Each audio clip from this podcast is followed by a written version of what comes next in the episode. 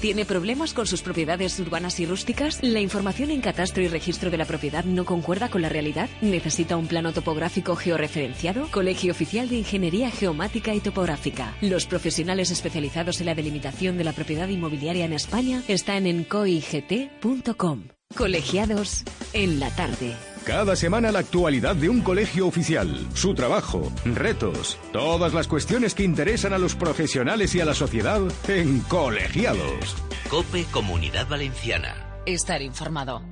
¿Estudiaste ingeniería en geomática y topografía? Ahora te incorporas al mundo profesional.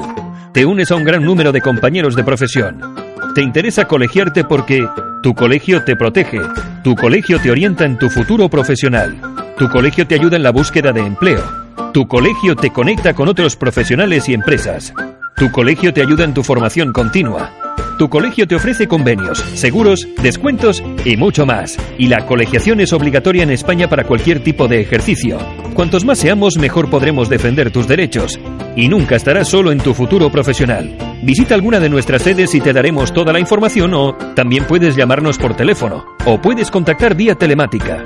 Incluso si te encuentras expatriado te interesa colegiarte. Con tu colegio siempre vas a estar seguro. Únete a tu colegio. Aprovecha la colegiación gratuita en los dos primeros años como egresado. Y si aún eres estudiante también puedes precolegiarte de forma 100% gratuita. Ilustre Colegio Oficial de Ingeniería Geomática y Topográfica. www.coigt.com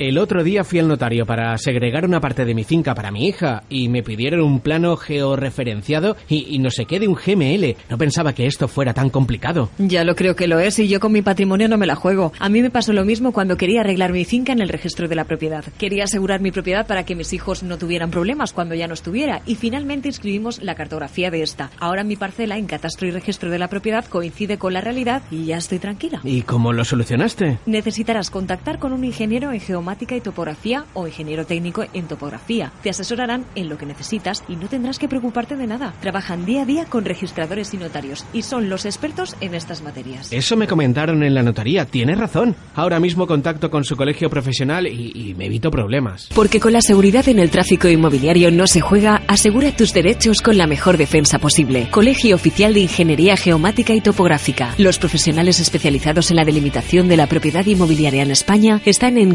coigt.com.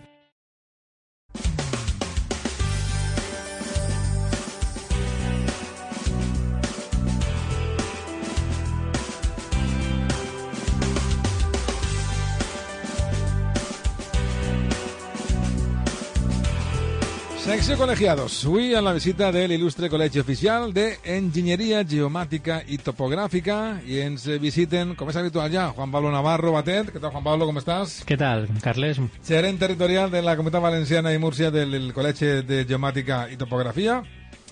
I també tenim avui així a Israel Quintanilla, que és doctor enginyer en geodèsia, cartografia, a més a més és director del màster en construcció i pilotatge i aplicacions de sistemes d'aeronaus no tripulades. Hola Israel, què tal? Hola, què tal? Això són els drons de tota la vida, no? Sí. El nom se fa tan llarg que jo ja no sé. Eh? Però Drones. bueno, molt bé, molt bé.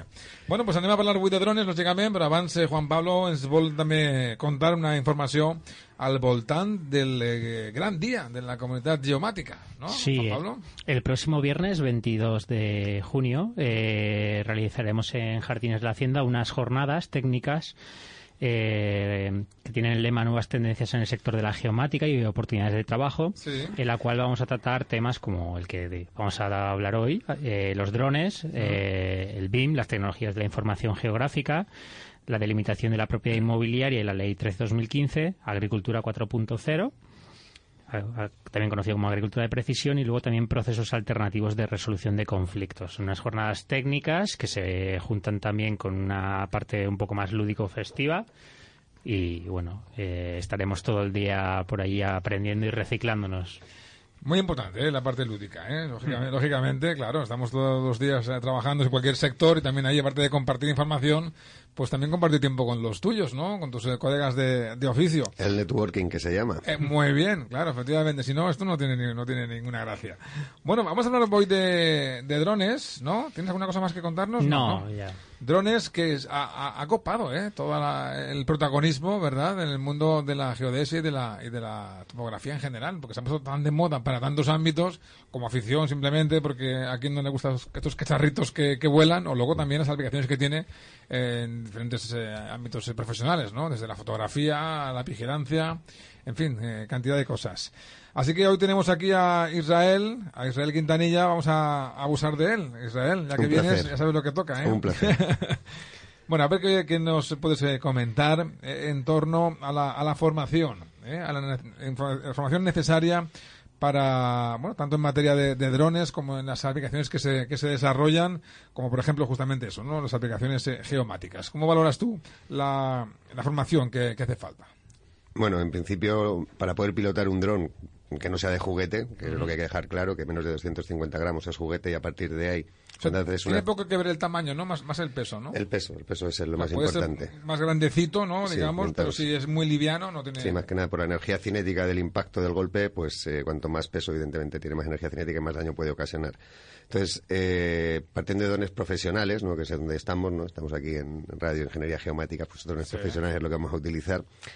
Eh, según AESA, para poder pilotar un dron tienes que hacer un curso de formación de 60 horas, donde te dan pues toda la formación relacionada con operaciones de vuelo, ¿no? Pues eh, aeronaves, comunicaciones, factores humanos, meteorología, procedimientos operacionales, en fin, una serie de conocimientos que son necesarios, igual que el carnet de conducir, ¿vale? Sí. Para poder ser piloto, conducir un coche necesitas el carnet de conducir, para poder pilotar un dron necesitas el certificado de piloto avanzado, de bueno, avanzado básico de piloto de drones, tanto teórico como práctico. Y con eso puedes pilotar, pero al final si solo vas a pilotar es aeromodelismo. Lo que hay que hacer es darle una aplicabilidad. Claro, es que esa, esa diferencia es muy, es muy importante, ¿no? La del aeromodelismo, efectivamente, con la de ser piloto de dron. ¿eh? Son cosas muy diferentes. El piloto, digamos que es el, el título profesional. Claro, que va a hacer una actividad profesional con el dron. Cualquiera de las que has comentado, cualquiera de las que todos conocemos, ¿no?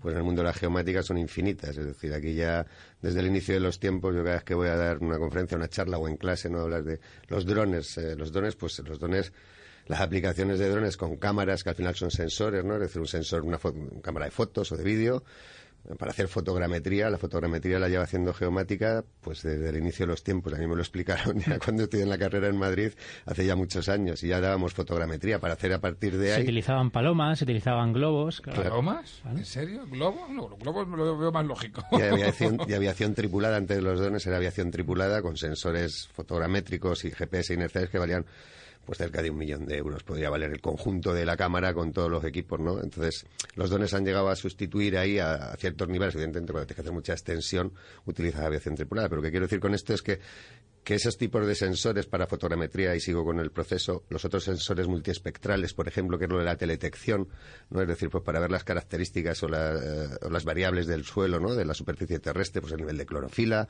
como decía antes Juan Pablo, de agricultura 4.0, agricultura de precisión, a través de cámaras multiespectrales somos capaces de detectar, por ejemplo, una serie de componentes de la hoja, ¿no? pues si tiene nivel de clorofila, puede detectar índices para ver si tiene estrés hídrico, si le falta nitrógeno, y eso se, se hacía antes también en, en geomática, a través de satélite. Claro, imágenes de satélite, pero la imagen de satélite costaba dinero Claro. y pasa, la frecuencia de paso es la que es. Tú ahora con el dron incorporas esos sensores, hacer los vuelos cuando tú quieras, interaccionas con el territorio de una forma muy activa y que tú decides cuándo sacar los datos, procesas, analizas y a partir de ahí puedes volver a volar para retroalimentar el proceso. Entonces Es ese boom, alucinante lo de las aplicaciones que tienen de los drones, claro. infinitas. Claro. es- Vale, eh, vale para todo, además que eso, la pregunta es al revés, ¿para qué no vale un dron en, en aplicaciones profesionales? Quiero decir, es Sí, que sí. si te vas a industria gráfica, que es el claro, mundo yo, vuestro, yo como, mejor, como, como eh, ignorante que soy en la materia, eh, se me ocurren aplicaciones muy elementales, muy básicas. Por eso te he dicho yo antes, ¿no? La fotografía y qué sé yo, y la vigilancia, ¿no? De, Claro. de una extensión de terreno más o menos grande o para, para vídeo, que ya se ven en algunas eh, eh, pruebas deportivas, ¿verdad? Que hacen planos un poco diferentes y más espectaculares, alejados de aquellas cabezas calientes que, que aún se, se utilizan, ¿no? Claro, Pero que claro. dan un- una perspectiva diferente. Pero no, no me imagino, ¿no? No tengo esta formación, lógicamente. Pero muchas más aplicaciones. Esto que estás ahora porque contando. si metes otro sensor, por ejemplo, pues metes un LIDAR, por ejemplo, ¿no? Que ahora, eso hace tres o cuatro años era inviable, porque el LIDAR tenía un peso más considerable, ahora los han hecho más pequeños, drones un poco mayores. Claro, un dron con LIDAR te vale 140.000 euros, es decir, ya no es ¿Qué es, un juguete. qué es un líder de estos? Que lo explique Pablo. Bueno, es un- Bueno, es yo un- lo sé también, pero que lo explique Pablo. Es para un, que es un sensor que lo que permite es eh, crear un modelo tridimensional, Ajá. al final una especie de láser que, que toca, Que golpea, golpea y con la rebota. superficie, Claro. sí. Y entonces permite generar un modelo tridimensional que al final luego tiene múltiples análisis. ¿no? Qué bueno. Pues yo qué sé, pues lo habrás visto, por ejemplo, pues se utiliza también láser terrestre, ¿no? Láser terrestre que es para hacer, eh, pues, un láser terrestre toma 800.000 puntos por segundo. 800.000 puntos por segundo, analízalo. Es decir, 800.000 puntos por segundo es una barbaridad. una barbaridad. Es decir, metemos un láser escáner ahora aquí en este estudio y en, no sé, 3, 4 minutos, 5 minutos tienes este modelo. Bueno, hay que procesarlo, tratarlo, que la, la gente no se piense que esto es coger, dar el botón y ya está. No, luego hay que hacer un tratamiento de la imagen, generar el modelo digital, como ha dicho Pablo, y a partir de ahí, no sé, texturizarlo, hacer un BIM, que también van a hablar en las jornadas. Un BIM no es más que un sistema de información geográfica, es decir, cartografía digital asociado a datos al- alfanuméricos. Es decir, que si yo pincho en la pared, en el modelo digital, Sí, sí. me dice cuál es el material. Si pincho en, la, en el enchufe, me dice cuál es la instalación Lo que eléctrica. estoy viendo es que eh, lo que hay es un- una conexión muy importante, gracias a estas nuevas tecnologías, entre vuestras vuestra ingeniería Claro. eh, y otras. Sí, sí. Porque esto también vale para diseño, Sí, para sí, arquitectura. arquitectura, Claro, efectivamente, transformación de cualquier tipo de, de interiores o de exteriores, no La- sé. ¿eh? Lo que son las tecnologías de la información lo que han hecho posible es que ingenierías Ingeniería que de caminos, por claro, ejemplo. ingenierías que antes estaban más separadas pues ahora es co- eh, están están juntándose y, y realizando aplicaciones de forma conjunta no Eh, en el caso de ingeniería de caminos para se utiliza por ejemplo mucho los drones para el seguimiento de, de infraestructuras cómo va una obra cómo va evolucionando porque porque te permite que periódicamente podamos hacer un, un vuelo y analizamos unos datos con otros y vemos cómo, cómo va evolucionando esa obra, si realmente estamos cumpliendo los plazos. Al final las ingenierías todas tenéis vínculos eh, familiares, ¿no? Por eso, por eso es tan importante los equipos multidisciplinares. Ahora una empresa por sí misma, un ingeniero por sí mismo tiene valor, pero en el momento en que haces un equipo multidisciplinar con varios ingenieros, aquello, ingenieros o Sí, informáticos sí, sí, sí. o, vamos, que es ingeniería informática o cualquier Claro, otro tipo de, de, de profesión, es cuando enriquece y la empresa evidentemente crece, que al final, yo también se lo digo a los alumnos siempre, buscar equipos multidisciplinares. Y las empresas grandes, evidentemente, pues cogen a un geomático, cogen a un informático, cogen a uno de caminos si es de caminos, cogen un agrónomo si es de agrónomos, pero lo que sí que es cierto es que la componente geoespacial, la adquisición de datos, tratamiento, procesamiento, visualización, para mostrar y realizar los análisis pertinentes es de la parte de la geomática. Y por eso lo que has comentado tú del valor añadido a otras ingenierías, Claro. no puedes hacer una agricultura de precisión si no tienes previamente toda esa adquisición, tratamiento de datos y visualización. Y ese punto es en el que nos encontramos ahora, ¿no? Y por eso la geomática está ahora tan de auge y es tan, tan enriquecedora y tan chula. Y eso que sois de las ingenierías eh, con, eh, en teoría, ¿no? Menos eh, alumnado, porque hasta ahora no, no estaba tan, tan bien valorada, ¿no? Pero tiene su explicación. Eso es porque culturalmente es difícil cambiar a las personas. Es decir, eh, la topografía, que era antes como se denominaba, va asociada a ingeniería civil. Es decir, al replanteo de las obras. Y es que no ha cambiado. Eh, Te pongo el ejemplo de antes. Antes, para tomar un punto, era con una estación total o con un GPS y tomabas un punto por pulsación. Un punto por... Yo pulso y cojo las coordenadas de ese punto. Sí, Ahora sí. el láser escáner son 800.000 puntos por segundo. O sea, es que no hay comparación y eso todo, ¿no? Es decir, la nube, el big data, el procesar los datos en tiempo real, el machine learning, to- todo ese punto de tecnología que se está integrando ahora es lo que ha enriquecido la geomática. ¿Qué pasa? Pues que es muy difícil llegar al, al- al- al ciudadano, por decirlo de alguna forma, porque nos siguen asociando todavía a ingeniería civil, que lo hacemos, pero es una parte solo de la geomática. Claro. Existen muchas otras partes que, que, bueno, evidentemente tú las conoces porque viene Pablo, Juan Pablo, y te Desde trae luego, cada si vez no, no habría manera, ¿no? Efectivamente. Y eso es- también desde aquí hacemos la- una labor importante, ¿eh? Juan Pablo, cuando insistimos en que los chavales jóvenes que quieren hacer un grado de lo que sea, que bueno, que le den una, una vueltecita, ¿no? A Cuando Claro. uno quiere hacer una ingeniería, a la- todas las opciones que hay, Mm. que son, son múltiples en esta misma, ¿eh? en la escuela, eh, lógicamente, de, de geomática, o qué sé yo, en otras, ¿no? Pero es verdad que ahora todo ha, crecido mucho y que las ofertas son, eh, bueno, pues eh, Espectaculares. innumerables, Y las efectivamente. empresas están contratando. Y volviendo ya a cabo, que me faltaba Sí, sí. un sensor. Que eso ya ha sido- Decías más aplicaciones, pues si meto una cámara termográfica, Sí. para detectar el calor, para búsqueda de rescate, por ejemplo. Ah, muy bien. Para pérdidas de fugas, o sea, pérdidas de energía, por ejemplo, en, en- en huertas fotovoltaicas o en infraestructuras eléctricas de torres de tensión. Pues antes lo hacían helicópteros, ahora lo hacen drones. O para mirar fisuras en las palas de eólica, es decir, o para la industria, ¿no? Para ver si existen pérdidas o fugas Para, de el- gases. para el rescate de personas, Para claro. el rescate de personas, sí, sí, claro. Pues, Imagínate si se pusieran las pilas en el Mediterráneo. ¿verdad? Claro. Mm. A veces, Sí. cuando pasan las cosas es porque alguien Sí. no quiere que se solucionen, ¿verdad? Y- Ahora que sí, está tan de moda, tan de actualidad y este, relacion- este asunto. Claro. Y relacionándolo con la pregunta que me has hecho, porque como ves voy hilando, voy hilando. Muy bien, muy bien. Adelante, adelante, Israel. Con respecto a la formación, pues esa era la formación que, que se requiere para pilotar.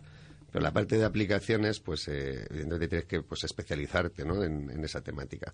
Y en vistas a eso, nosotros tenemos un máster en la Politécnica, que es el máster de Sí, construcción, te a pilotaje justamente ahora por esto. Sí. y aplicaciones de sistemas de aeronaves no tripuladas, de drones, en el cual, pues, eh, llevamos tres años ya, esto no es de ahora, esto empezamos en el 2013, fuimos de los primeros a nivel nacional que empezamos a trabajar el mundo de la formación en drones en la Universidad Politécnica de Valencia.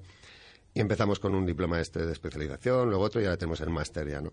Y este máster tiene dos partes claramente diferenciadas. Una parte que no hay que olvidar nunca también, que un dron es una aeronave, y no es un juguete, hay una componente aeroespacial muy fuerte porque es una aeronave y, la, la regulación y la normativa, que luego lo hablaremos, viene regulada por los organismos oficiales, a nivel internacional la OACI, a nivel europeo EASA y a nivel nacional la ESA. Y es normativa aeronáutica, con lo cual tienes que conocer toda esa documentación. Entonces, en el máster enseñamos diseñar un dron, construir un dron, todas las operaciones de vuelo, los 60 créditos que, los 60 horas que dice ESA, nosotros damos 150 horas de formación en ESA. Les formamos, les damos el certificado de piloto también, la calificación de radiofonista, que es ahora hablaremos para poder operar en espacio aéreo controlado. Y eh, luego, cuando ya tienen toda esa parte, ese módulo 1 de, conocer un dron, cómo, cómo funciona por dentro, ¿no? Toda la parte del autopiloto, de cómo funciona un dron y por qué vuela y por qué no vuela y cómo puedo eh, trabajar en la Raspberry para intentar programar las operaciones y que haga todo como tiene que ser correcto. Luego pasamos a la fase de, aplicaciones. Es importante la geomática. Además, nosotros les damos fotogrametría, les damos teledetección, que es en las multiespectrales, les damos termografía teórica. Les damos todos los sensores de carga de pago, les damos software de visualización y luego aplicaciones. Aplicaciones en todos los sentidos. Ahí eh, pues están estructuradas en asignaturas. La última fase son casos prácticos y hay una de geomática, ingeniería civil, patrimonio, agronomía, forestal, industria gráfica. Y para hacer este máster, ¿qué formación previa es necesaria? Tienes que tener mínimo una titulación de grado o de ingeniero técnico, porque es un máster y para a nivel inter- a nivel nacional para poder hacer un máster eh, tienes que tener esa titulación como tal, ¿no? Es decir, eh, si me preguntas, la pregunta es la titulación de grado. Si me preguntas que qué perfiles hay, nosotros estamos acabando ahora la primera edición del máster eh, y hay cinco ingenieros aeronáuticos, tres ingenieros en geomática. Eh, un agrónomo, uno de montes, uno de caminos, un periodista, Muy bien. un ingeniero mecánico, un ingeniero electrónico, para que veas que, que cualquiera, lo que hacemos es especializarlos en, en todo el mundo de los dones a, a alto nivel, claro, que es un máster. Hay más de 100 profesores, Muy bien. más de 100 profesores, en los cuales 50% es de la UPV, pues profesores del Departamento de Ingeniería Cartográfica y de la escuela, doctores, evidentemente, y profesores de Ingeniería Aeroespacial, y el otro 50% son profesores externos de empresas. Participan más de 40 instituciones, y me pongo a decirlas todas, no acabo. Pero está Boeing, está Airbus, está el Instituto Nacional de Técnica Aeroespacial, está ESA, los de ESA vienen a dar clase, está Altran, está Homax, y luego todos los de aplicaciones. Bueno, está Trimble, Leica, Topcon, está Alaba Ingenieros, está Acre, está en todas las de aplicaciones, Smart Rural, está EMAP, está Drone Planet, Aeromedia, Aerocámara, bueno, en fin, puedo estar una hora hablando de las empresas. Y ese puntito de aplicabilidad, de la aplicación práctica, que yo creo que desde mi punto de vista, y lo digo como profesor que soy, en la universidad veces falta ese punto de aplicación práctica, ¿no? Es decir, somos profesores universitarios, sabemos mucho, investigamos mucho, también hacemos colaboraciones de proyectos reales con empresas en investigación, pero el que sabe realmente cómo funciona al nivel profesional son Está los colegios, Claro. son las empresas. Es decir, que es el que al final va a contratar y es el que te va a decir, no, mira, es que todo esto que estás explicando, la aplicabilidad es por aquí. O cuando vas a subir las baterías al avión, tienes que tener en cuenta una bolsa ignífuga, porque si no, no vas a poder volar. Es una tontería, pero eso te tiene que haber pasado a ti para poderlo explicar. Entonces, ese Si puntito... No, no vuelas con ese equipaje. Claro, entonces ese puntito de, de integrar lo que es la formación académica con la formación de empresa, yo creo que es la diferencia. No hay un máster igual a nivel nacional, ¿eh? ya te lo digo, ni a nivel internacional, porque están todos más especializados. También Nos están copiando hemos ahora. de presumir también, ¿no? Que Por se, se ve aquí en, la- Sí, en el poli. Sí, sí, la Politécnica es una referencia en, en muchas cosas de tema de drones. Oye, en cuanto a la legislación actual, ¿cuáles son los principales eh, cambios que se han eh, eh, producido respecto a su prede- predecesora? Vale, pues mm, hay un poco de barullo. Bueno, voy a, voy a explicarlo claramente porque a veces Y que no se me olvide decir que luego viene... Recuerda que hablas no solamente para ingen- ingenieros, ¿eh? Sí, sí, sí, sí, no, no, no, no. Voy a explicarlo de forma coherente y correcta y sencilla, así que también tengo tablas en eso. Entonces, ¿qué ocurre? Bueno, el 29 de diciembre de 2017, es decir, hace cinco meses, no hace tanto tiempo, salió la nueva normativa, ¿vale? Sí. Para que lo entendamos todos, antes de esa normativa que se, que se había publicado en España, solo se podía volar de día y en el campo Es verdad. exclusivamente, no podías volar en ningún sitio. A partir de esta nueva normativa se abren nuevos cinco escenarios operacionales, es decir, cinco eh, escenarios donde vas a poder volar. En entornos urbanos, que antes no se podía. En vuelo nocturno, encima de personas. En espacio aéreo controlado, porque un área de los aeropuertos tienen un área de influencia que se sí, sí. CTR, ¿vale? Que es donde no pueden operar los drones por posibles colisiones con el tráfico aéreo. Pues ahora se podrá volar ahí también. Se ha añadido una nueva operación. Antes el dron tú solo podías volar en función del peso, no voy a entrar mucho en detalles, pero si era menor de dos kilos, podías volar toda la distancia que quisieras. Si era mayor de dos kilos, solo podías volar en un radio de 500 metros. Ahora se puede volar toda la distancia que quieras mientras pongas un observador que comunique al piloto a través de cualquier sistema de comunicación que sigue viendo la aeronave. Contacto visual con ella. Y tú puedes poner observadores cada 500 cada metros. Perdón. puedes poner observadores cada 500 metros y, y puedes ampliar la distancia de ataque. Entonces, ¿qué ocurre? Pues que todas esas aplicaciones, que todos esos escenarios que antes no había, va a generar unas aplicaciones que antes no se podían hacer, con lo cual el sector de los drones se va a impulsar. Y en paralelo a eso, y eso es muy importante también, el Ministerio de Fomento ha sacado un plan estratégico del 2018 al 2021 para fomentar el desarrollo de los drones en el sector civil e impulsar a través de comisiones y grupos de trabajo la operatividad de estos sistemas en, en aplicaciones. Concretando, cartografía catastral, urbanizaciones en urbano, control catastral, urbanizaciones ilegales o construcciones ilegales, antes no se podía hacer. Claro. Ahora sí, eso es de geomática, ¿vale? Y ahora sí, ¿qué es lo que ocurre? Que por eso he dicho al principio, pues que y hay que explicarlo bien. Eh, para entenderlo, Europa, nosotros estamos supeditados como país de la Unión Europea a la normativa que engloba a la Unión Europea, Claro. que la gestiona EASA, que es la Agencia Europea de Seguridad Aérea. Muy bien. Eh, Europa está desarrollando una normativa paralela para todos los países miembros que se debe acoger a esa normativa, evidentemente, de forma mayoritaria, de forma global, y luego tú ya especificas, pero siempre dentro de ese marco. Entonces, ella iba a sacar un reglamento base, que lo sacó justo al día siguiente después de lo nuestro, y cuando se saca y se aprueba el reglamento base, ningún país de la Unión de miembro de la Unión Europea puede sacar una normativa. Entonces, a ver si lo, lo explico bien. Si nosotros hubiéramos sacado la norma, bueno, si no lo hubiéramos sacado antes, no tendríamos, la normativa europea se va a poner en marcha en el 2021, Sí. ¿vale? Tenemos de tiempo, desde el 2018 al 2021, para desarrollar todas las aplicaciones que he dicho anteriormente, porque la normativa europea incluye esas aplicaciones. Y si no lo hubiéramos sacado, no podríamos desarrollar y seguiríamos volando de día y de noche. Es decir, que tenemos una oportunidad que muy poquitos países tienen, de tres años de desarrollo para hacer las aplicaciones y ponernos en la vanguardia a nivel europeo, que somos vanguardia, está Inglaterra, Francia y nosotros. Nosotros tres somos los, los tres países son los pioneros a nivel europeo. Y eso, ¿qué es lo que ha generado? Pues que se sacó la normativa, yo estoy en la comisión asesora de, de drones de, de AESA, ¿no? de la Agencia Estatal de Seguridad Aérea. En los grupos de trabajo que se desarrolló la normativa y que tiene que sacar Sí, sí, la, sí. la documentación. Está claro. Claro, sacamos la normativa, pero hay que sacar la documentación. La documentación salió el 3 de marzo, una parte. La otra la sacaremos ahora. Entonces, está la normativa y no se puede volar. ¿Qué les pasa a los operadores que dicen, sí, podemos volar, pero ahora no podemos volar en el entorno urbano porque no nos dejan, porque no autorizamos? Bueno, relajaros. Poco a poco, poco a poco. Esa, esa es la clave, relajaros. Cuando llegue el momento que ya esté toda la normativa y todo esté preparado, vais a tener durante dos años y tres años una ventaja impresionante con respecto a otros países que no pueden hacerlo. Y cuando venga la normativa europea, porque se hizo muy bien la española basándose en el documento base que ya estaba, se planteó la normativa española, Sí. para que cuando venga la europea estemos perfectamente acoplados. Y ese es el punto de, de ventaja que vamos a tener con respecto a otros países. Y también se va a regular el uso de drones para, para, para ocio. Yo me puedo comprar un dron pequeñete sin llegar a ser juguete, pero vamos, que no sea muy, muy grandote y lo puedo volar de manera en fin, eh, libre o me tengo también que ajustar a cualquier norma de estas. Como he dicho antes, si es menor de O- 250 o es elástico. gramos, si es menor de 250 gramos, puedes volar siempre con condiciones. Si es mayor, pues puedes volar en el campo de día, no encima de personas ni demás, Sí. con cierta precaución. Tampoco, mientras sea recreativo. Y si Sí. vas a hacer un vuelo ya más, te vas a los aeroclubs, que es donde realmente se está trabajando. Sin ningún, ningún problema, ¿no? Luego también habrá, supongo que imagino algún tipo de sanción, habrá que estar Sí, no, no. vigilante, ¿no? Porque eso también Ya va a hay, ocurrir, ya hay. ¿no? Sí, sí.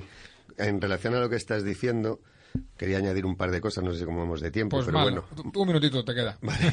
Bueno, pues una eh, avanzar ya, que es, es primicia también, que el día 5 y 6 de julio, 5 y 6 de julio, jueves y viernes, la Agencia Estatal de Seguridad Aérea va a venir a la Comunidad Valenciana a dar formación. ¿A quién? Va a dar formación a los operadores, que serán la Universidad Politécnica de Valencia, y va a dar formación a los fuerzos y cuerpos de seguridad y a las administraciones públicas, que serán el IVASPE, bueno, la Agencia Valenciana de Seguridad y Respuesta a las Emergencias, que lo estamos haciendo conjuntamente.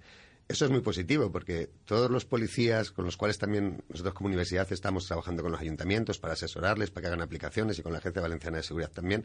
Y somos pioneros en eso, es decir, eh, hay más ayuntamientos aquí en la Comunidad Valenciana que ninguna otra comunidad que están trabajando ya con drones. Y eso es también importante, igual que la Agencia Valenciana es pionera también a nivel nacional en cuanto a la integración de drones como otra herramienta más.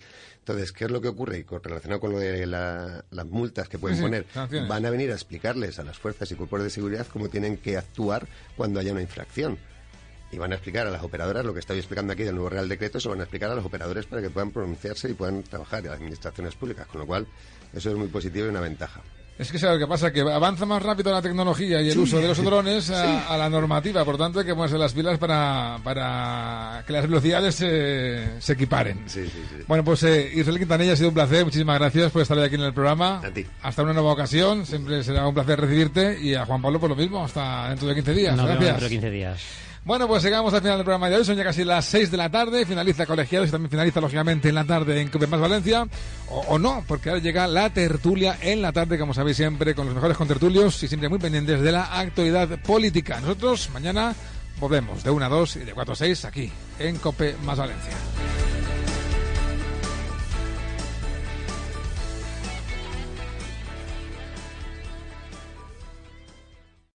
No tengo más que problemas con mis tierras. Quiero darle una seguridad a mis hijos cuando, cuando hereden. Bastante he tenido yo. Estas escrituras no hay quien las entienda. Y año tras año creo que mis vecinos se quedan parte de la finca de mis abuelos. Pero como desconozco sus límites reales, pues, pues no sé. Te sorprenderías de la cantidad de problemas que hay en estos temas y no te das cuenta hasta que es demasiado tarde. A mí me pasaba lo mismo y contacté con un ingeniero en geomática y topografía que se encargó de todo. Llegué a un acuerdo con mis vecinos y realizamos el deslinde de las fincas. Ahora sabemos que no tendremos problemas en el futuro y conocemos nuestra propiedad. Incluso me salvó de meterme en un juicio por un trozo de una parcela de mi marido que al final no le correspondía. Menudo ahorro. Ya lo creo, ahorro económico y en disgustos. La verdad es que al final no hay nada mejor que contratar al especialista. Ojalá mi abuelo hubiera deslindado la finca. Estoy decidido, vamos a deslindar. Porque con la seguridad en el tráfico inmobiliario no se juega, asegura tus derechos con la mejor defensa posible. Colegio Oficial de Ingeniería Geomática y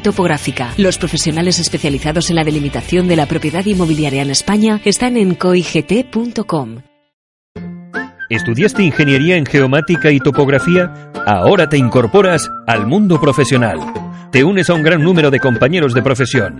Te interesa colegiarte porque tu colegio te protege, tu colegio te orienta en tu futuro profesional, tu colegio te ayuda en la búsqueda de empleo, tu colegio te conecta con otros profesionales y empresas, tu colegio te ayuda en tu formación continua.